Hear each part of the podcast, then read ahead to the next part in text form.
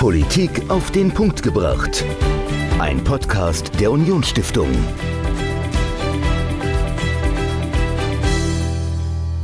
Hallo und herzlich willkommen zu einer neuen Ausgabe von Politik auf den Punkt gebracht. Ich bin Dominik und diese Woche steht nicht Michael mir gegenüber, sondern mir sitzt gegenüber Sophia. Hallo Sophia.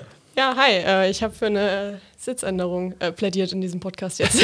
Aber wir machen das auch immer ganz unterschiedlich. Mal sitzen wir, mal stehen wir, immer so, wie wir, wie wir Lust und Laune haben. Normalerweise stehen wir. Aber äh, darum geht es diese Woche gar nicht, sondern wir wollen über ein Buch sprechen. Aber vielleicht erkläre ich erstmal, warum du hier bist und äh, nicht Michael. Du bist studentische Mitarbeiterin bei uns im Haus der Unionsstiftung, ähm, arbeitest seit, seit über einem Jahr schon äh, für die Stiftung. Seit August 2020. Ah, siehst du, dann sogar schon über zwei Jahre. Wahnsinn, wie die Zeit vergeht. Ähm, genau, du bist äh, bei uns tätig. Du hast ursprünglich angefangen, hast das Buch ähm, von Nikolaus Meyer-Landrut, Frankreich, äh, überarbeitet, hast da schönes Lektorat gemacht. Das war dein erster Job und mittlerweile bist du verantwortlich für die Vereinstour, richtig? Genau. Genau, und äh, organisierst da die ganzen Vereinstouren, die wir im Saarland anbieten. Und du hast ein Projekt zusammen mit Tim, den unsere Hörerinnen und Hörer ja auch schon kennen, weil er die Folge zur äh, Landtagswahl in Niedersachsen gemacht hat. Aber erzähl doch vielleicht einfach mal selbst, was du mit Tim zusammen für einen Podcast hast. Genau, also wir haben den Podcast Politische Seiten. Das ist ein Podcast rund um Bücher mit jedwegen politischen Inhalt. Also es kann auch mal ein Sachbuch sein, es kann aber auch mal ein Roman sein. Hauptsache, es hat irgendwas Politisches, das dahinter steckt. Mhm. Und ähm, diesmal haben wir mit ähm, über ein ganz besonderes Buch gesprochen, und zwar äh, über Shalom Habibi. Okay. Das sich äh, rund um den, den, äh, die Konf Konflikte, muss man ja schon sagen, im mhm. Nahen Osten dreht und über die Beziehung zwischen Juden und Muslimen und auch sehr autobiografisch auch geprägt ist und damit super spannend ist. Genau. Genau, wir hatten auch eine Veranstaltung zu diesem Buch äh, hier bei uns im Haus der Unionsstiftung zusammen mit der Initiative Shalom Israel. Shalom Habibi geschrieben von Ariel Sharus Shalika, ein äh, persisch-jüdischer Berliner. So bezeichnet er sich selbst. Also wenn man ihn fragt, wo er herkommt, sagt er oft, er kommt aus dem Iran, ist aber in Berlin geboren. Seine Eltern sind im Iran geboren, sind geflohen in den 70ern, Anfang der 70er, noch vor der iranischen Revolution, äh, weil sie Juden waren. Und er hat erzählt, sein Vater, äh, der hat auf dem Land gelebt und hat da besonders großen Judenhass, äh, besonders viel Antisemitismus auch erlebt. Und Aje selbst ist in Berlin aufgewachsen, unter Türken vor allen Dingen. Also er sagt immer, so, so, im Herzen ist er auch ein bisschen Türke, weil er ganz, ganz viele Freunde hatten, hatte in, im Wedding, die Türken waren. Er war Graffiti-Künstler, er war Rapper, ähm, er war zum Teil auch auf der schiefen Bahn, wie er erzählt hat, hat aber trotzdem irgendwie sein Abi gemacht und ist dann mit Anfang 20 nach Israel ausgewandert. Ist mittlerweile Pressesprecher der israelischen Streitkräfte, in Reserve zumindest, aber wenn irgendwie Krieg ausbricht, dann muss er wieder äh, ran. Also ein wahnsinnig spannendes Leben. Und du hast mit ihm gesprochen, Sophia. Du hast mit ihm über sein Buch gesprochen und ähm, über sein Leben. Worüber genau habt ihr gesprochen? Also muss nicht alles verraten, das hören wir nämlich gleich. Aber was war für dich, was ist dir hängen geblieben in dem Gespräch? Also wir sind ein ähm, paar, paar Sachen sind mir insbesondere hängen geblieben. Und zwar erstens, dass er selbst persönlich ähm, viele Identitäten in sich selbst äh, miteinander zu vereinbaren hat und äh, das auch, ich würde fast behaupten, von meinem Eindruck her relativ erfolgreich miteinander vereinbart, mhm. weil er sagt halt im Endeffekt, so groß sind die Differenzen zwischen den verschiedenen Identitäten, die du auch gerade schon äh, ja. im, im, Rahmen von seiner Biografie dargestellt hast, so groß sind die eigentlich gar nicht. Und ähm, interessanterweise verkörpert er damit seine Buchmessage schon fast am, am besten. Also er in sich selbst, wo, wo er halt persönlich selbst zeigt, so groß sind die Differenzen nicht und man kann sie überwinden. Das ist Punkt eins. Punkt zwei, ähm, was, was ähm, ich im Gefühl hatte, dass ihm besonders wichtig ist, ist, dass wir beim Nahostkonflikt immer nur an den Konflikt zwischen ähm, Israel und Palästina denken. Genau. Ja, ja klar. genau, so ist es.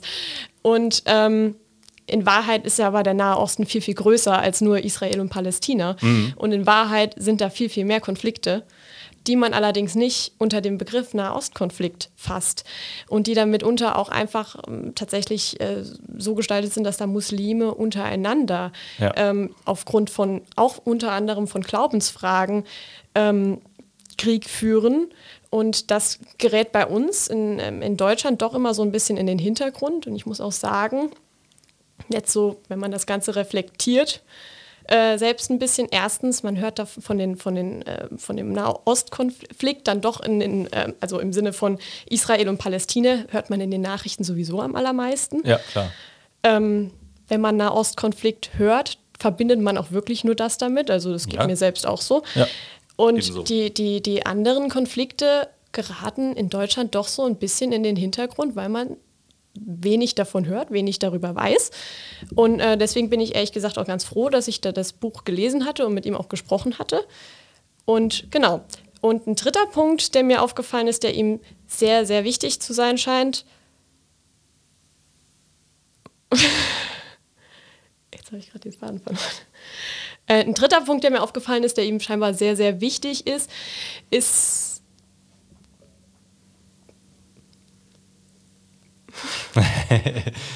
Ähm, vielleicht, vielleicht bleib einfach bei den zwei Punkten. Äh, Ja, okay. Sophia, äh, du, hast, du hast zwei Punkte genannt, äh, zwei wahnsinnig spannende Punkte. Ähm, verrat nicht allzu viel, denn das ganze Interview Sophia mit Aye Sharus Shalika, Autor des Buches Shalom Habibi, Zeitenwende für jüdisch-muslimische Freundschaft und Frieden, das hört ihr jetzt. Viel Spaß. So, mir gegenüber sitzt jetzt Ariel Charus Shalika, der Autor des Buchs. Und äh, zum Eingang würde ich dich einmal gerade bitten, dich selbst kurz vorzustellen, ganz kurz in aller Frische sozusagen, ähm, weil es ist immer ein bisschen spannender, wenn man sich selbst vorstellt, als wenn ich die äh, Beiträge aus dem Internet sozusagen einmal ablese. Ja, absolut. Also erstmal kurz ist schwierig, ganz kurz ist noch schwieriger. ja, also mit, mein, mit meiner Lebensgeschichte, mit meinen tausend Identitäten und allem, wo ich so involviert bin. Aber ich versuche mich kurz zu fassen. Ich bin in Deutschland geboren, 1977, bin Sohn persisch-jüdischer Eltern. Ähm, habe dann in Berlin meine Jugend erlebt, die war teilweise sehr tough. Äh, Das erzähle ich in einer Autobiografie. Äh, Und dann bin ich ausgewandert nach Israel und habe in Israel halt ein neues Leben begonnen. Und äh, seitdem habe ich halt sowohl im Militär als Sprecher gearbeitet, habe in der Regierung in Israel einen Job, habe jetzt mein viertes Buch draußen, Shalom Habibi. Und vielleicht am wichtigsten bin verheiratet mit zwei kleinen Kindern und lebe irgendwo inmitten äh, des Landes Israels, rechts von Tel Aviv aus. Schön. ähm, ja, das, äh, die, die Kinderangabe ist ja wirklich fast am wichtigsten. ähm, jetzt sind wir auch gerade schon bei einem Thema, das mir im Buch auch immer wieder aufgefallen ist. Heute warst du ja auch schon in der Schule und hast mit den Schülern über das Buch gesprochen. Äh, es ist ja auch immer wieder wichtig, ähm, mit, mit Schülern über solche Thematiken zu sprechen, mit Kindern über solche Thematiken zu sprechen, weil Kinder nehmen doch immer mehr wahr, als man manchmal denkt. Ähm, jetzt hast du am Anfang des Buchs ja auch schon ähm, bist du damit eingestiegen, dass dein Sohn Terroranschläge wahrnimmt und, und wie man damit umgeht, als Vater insbesondere. Ähm, da wollte ich mal nachfragen, wie ist das, also wie ist das als Vater, den Kindern zu vermitteln, was, was da los ist? Es ist ja ein sehr komplexes, sehr schwieriges Thema. Ähm, hier haben wir ein ganzes Buch zu diesem Thema. Wie, wie bringt man das kurz und Verständnis, äh, auf, auf einem Verständnislevel, das Kinder auch nachvollziehen können, einem Kind nah. Naja, also äh, Terror und Krieg und sowas einem Zehnjährigen äh, zu erklären, äh, zum Zeitpunkt, äh, als ich das Buch geschrieben habe, war mein Sohn neun, meine Tochter sieben, äh, ist eigentlich fast nicht möglich, weil äh, die verstehen halt weder was wirklich von Terror noch von Krieg. Äh, Und gut so. Ne? In dem Alter sollten sie da noch nicht ran. Jedoch sehen sie auf dem Bildschirm äh, und Nachbarn reden halt über Terror und wenn es mal wieder zu einem Anschlag kommt und auf dem Bildschirm dann alle möglichen äh, Chaos-Situationen, wo dann Blut und wo Verfolgungsjagden und so weiter und so fort. Und ich habe mich dann halt, ich, ich fange dieses Buch an mit einer Situation, in einem Dialog mit meinem Sohn, der halt wirklich äh, auf dem Bildschirm starrt und einen Anschlag halt mitverfolgt, äh, wo die Polizisten hinter Tätern her sind. Ja, und dann die Frage von ihm kommt, wieso tun die das? Wieso wollen die Araber uns töten? Und, äh, und ich habe verstanden, dass er das, äh, das dann in diesem Gespräch erzähle ich dann halt, dass ich irgendwann gemerkt habe, dass er schon mal irgendwie äh, äh, eine ähnliche Frage gestellt hat und dass ich schon mal mit ihm dieses Gespräch in eine andere Richtung hatte, und zwar in einer Kriegssituation ein Jahr zuvor. Und ich halt dann immer wieder versucht habe, jetzt und wie vor einem Jahr, ähm, ihm einerseits zu erklären, schau, Terror gibt's, das sind Menschen, die böse sind, Menschen, die töten wollen, Menschen, die vielleicht unzufrieden sind, Menschen, die irgendwie mit Hass erzogen wurden und so weiter und so fort. Aber, und dieses große Aber, wo dann der Hauptteil kommt, der soll ihn halt irgendwie positiv stimmen. Dass es Menschen gibt, die nicht so sind, Menschen, die positiv sind, Menschen, die Freundschaft wollen, Menschen, die, Menschen, die Frieden wollen. Und er soll wissen, es gibt sowohl als auch. Äh, das heißt einerseits halt die harte Realität, die ich sage jetzt mal, Gefahren vielleicht schon in diesem Alter irgendwie erklären, aber ihn nicht zur Verzweiflung bringen in diesem Alter, dass überall Gefahren lauern, sondern im Gegenteil, das ans gute Menschen zu glauben. Mhm. Ähm, jetzt äh, kommt ja auch über das Buch hinweg immer wieder ähm, dieser Vergleich, also diese Metapher, sage ich jetzt mal, mit den zwei Seiten der Medaille. Also, dass es äh, auf der einen Seite natürlich immer die, die, die Negativbeispiele gibt, aber du versuchst ja in dem Buch vor allem auch Positivbeispiele ähm, mhm herauszubilden.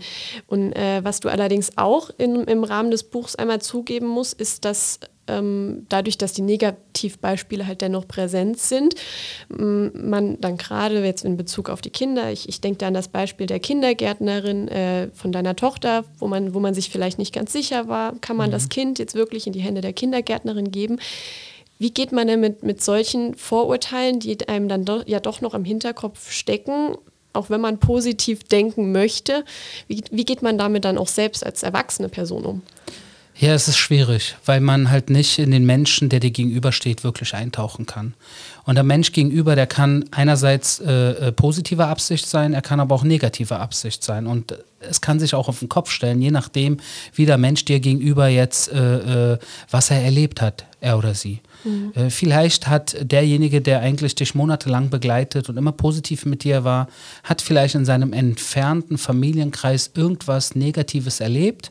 Angenommen jetzt in Israel, äh, sein Bruder oder sein Cousin oder, oder der Ehemann wurde irgendwie verwundet oder getötet. In irgendwas ist da Negatives passiert und das könnte natürlich auch einen Einfluss ausüben auf die Kindergärtnerin von meiner kleinen Tochter.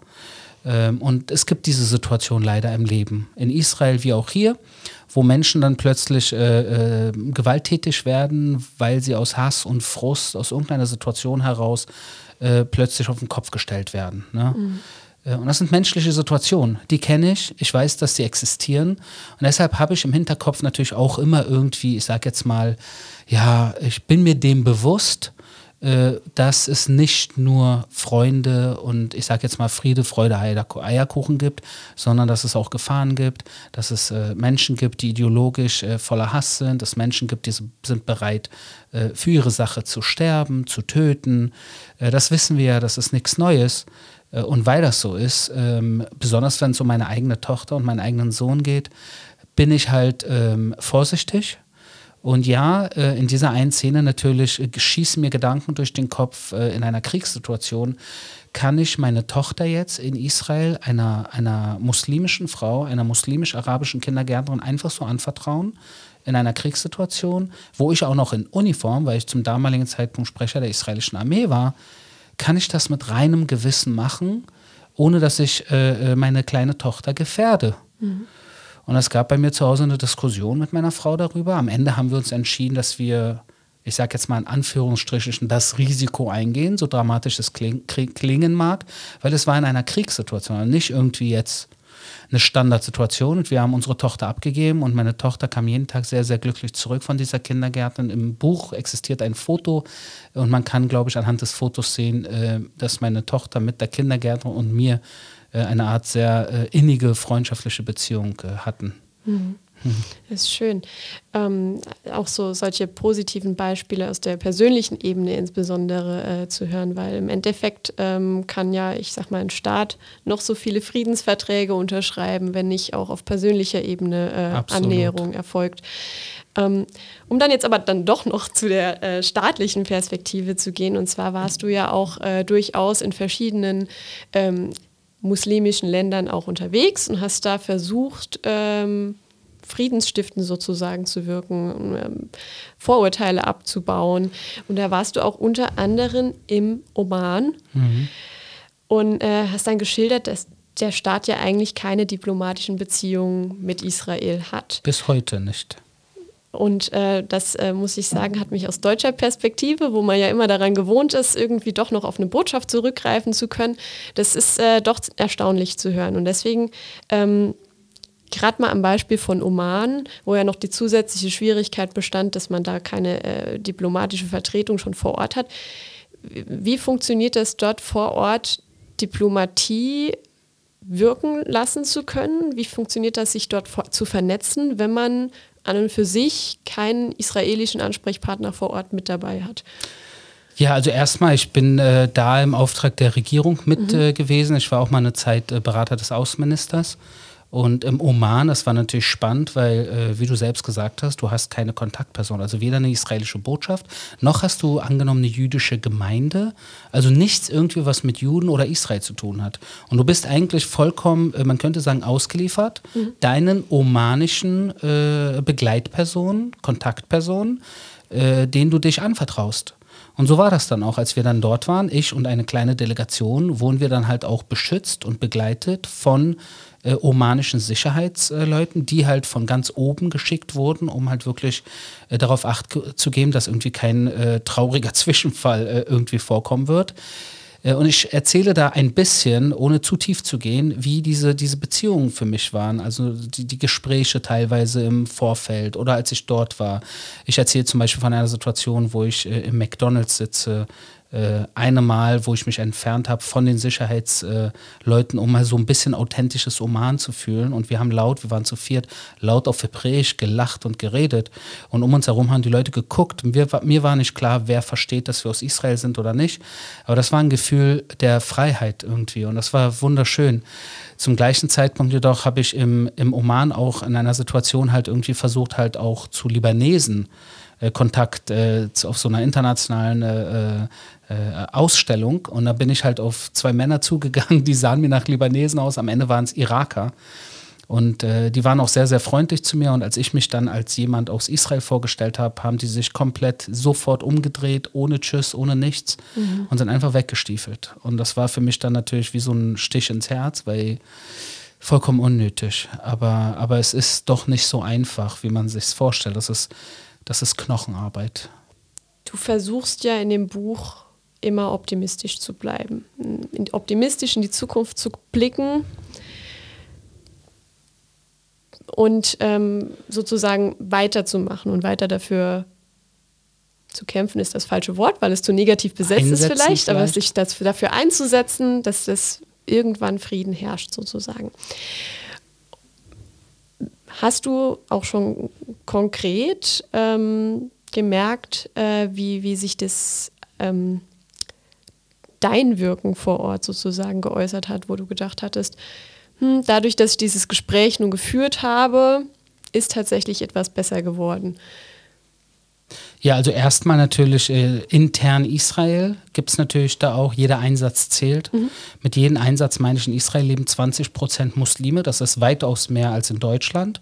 Und jeder Kontakt zu dieser Minderheitsgesellschaft in Israel, die ich halt führe und die positiv ist, ist für mich auch ein Stück weiter, äh, ich sage jetzt mal, die Hand zu einer friedlichen Seite an Seite Leben innerhalb Israels. Der zweite Kreis würde sein im Nahen Osten an sich, das heißt, äh, äh, Freunde und äh, Bekannte, die ich mittlerweile habe in sehr vielen arabischen und muslimischen Ländern, in der Türkei auch, unter Kurden, äh, an den Golfstaaten bis hin nach Marokko ähm, und Kosovo und Aserbaidschan und so weiter. Das sind alles Bekanntschaften und Freundschaften bilden sich ja nicht von jetzt auf jetzt, sondern da, da, da muss man dran arbeiten. Es ist wie mhm. eine Liebesbeziehung, die, die sehr schnell kaputt gehen kann äh, und wenn man wirklich Erfolg haben will in der Liebe, dann muss man dran arbeiten. Das ist knallharte Arbeit, tagtäglich. Und das versuche ich halt mit all diesen Bekanntschaften und das Netz erweitert sich zum Glück. Ne? Dem steht natürlich auch ein negatives Netz, die, dagegen arbeiten, ne? dass Annäherung und Versöhnung und Frieden stattfindet. Das dritte, der dritte Kreis, der mir wichtig ist, ist natürlich der Kreis, wo ich herkomme. Und wo komme ich her? Ich bin in Deutschland geboren, ich bin in Deutschland aufgewachsen. Ich schreibe auf Deutsch, weil ich nun mal meine Jugend hier erlebt habe. Mhm. Und meine Jugend war für mich äh, teilweise so traumatisierend, das begleitet mich halt bis heute. Und wenn ich in Deutschland heute an Schulen gehe und äh, 15-Jährigen oder 17-Jährigen in die Augen schaue, dann sehe ich mich selber wie ich damals hier in der Schule war. Mhm. Und bestimmte Situationen, positive wie negative, erlebt habe, teilweise sehr ungerechte Situationen mit meinem Umfeld. Und ich komme halt auch, um in Deutschland, Österreich, in der Schweiz ein wenig für Verständnis zwischen den verschiedenen Kulturen äh, zu, zu, zu sorgen, zumindest ein bisschen Einsatz zu zeigen. Mir geht es aber auch wirklich darum, dass, äh, ich sage jetzt mal, Deutsche ohne Migrationshintergrund, ähm, die teilweise, ich sage jetzt mal, die Vergangenheit der, der Großeltern oder Urgroßeltern äh, nicht ähm, vielleicht nicht verarbeitet haben oder nicht wirklich Bezug zu haben. Und das weiß ich, weil jedes Mal, wenn es irgendwie um damals geht, kommt dann, naja, Juden, damit identifiziere ich äh, Gedenkveranstaltungen und Auschwitz und Holocaust. Und dann mhm. sage ich, wie jetzt? Juden sind für euch nur tot? Also, mhm. und dann sage ich, es gibt doch aber auch lebendige Juden und nette Juden und Juden, die gut essen und gut ausschauen und die im Mittelmeer irgendwie Strandpromenade haben und äh, weltweit bekannte Restaurants haben und so weiter und so fort. Wieso, wieso ist das denn nicht, was man kennt? Ja. Mhm.